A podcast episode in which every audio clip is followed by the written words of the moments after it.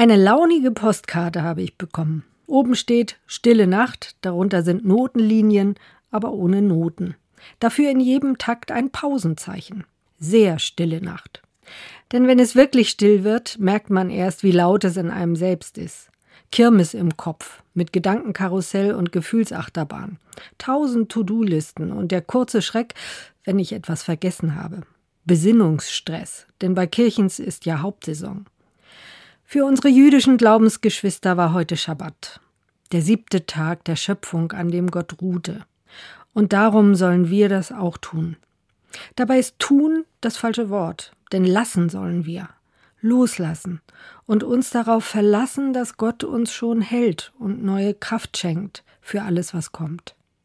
Eine gesegnete Nacht wünscht Anke Merscher Schüler, Pastorin in Hannover.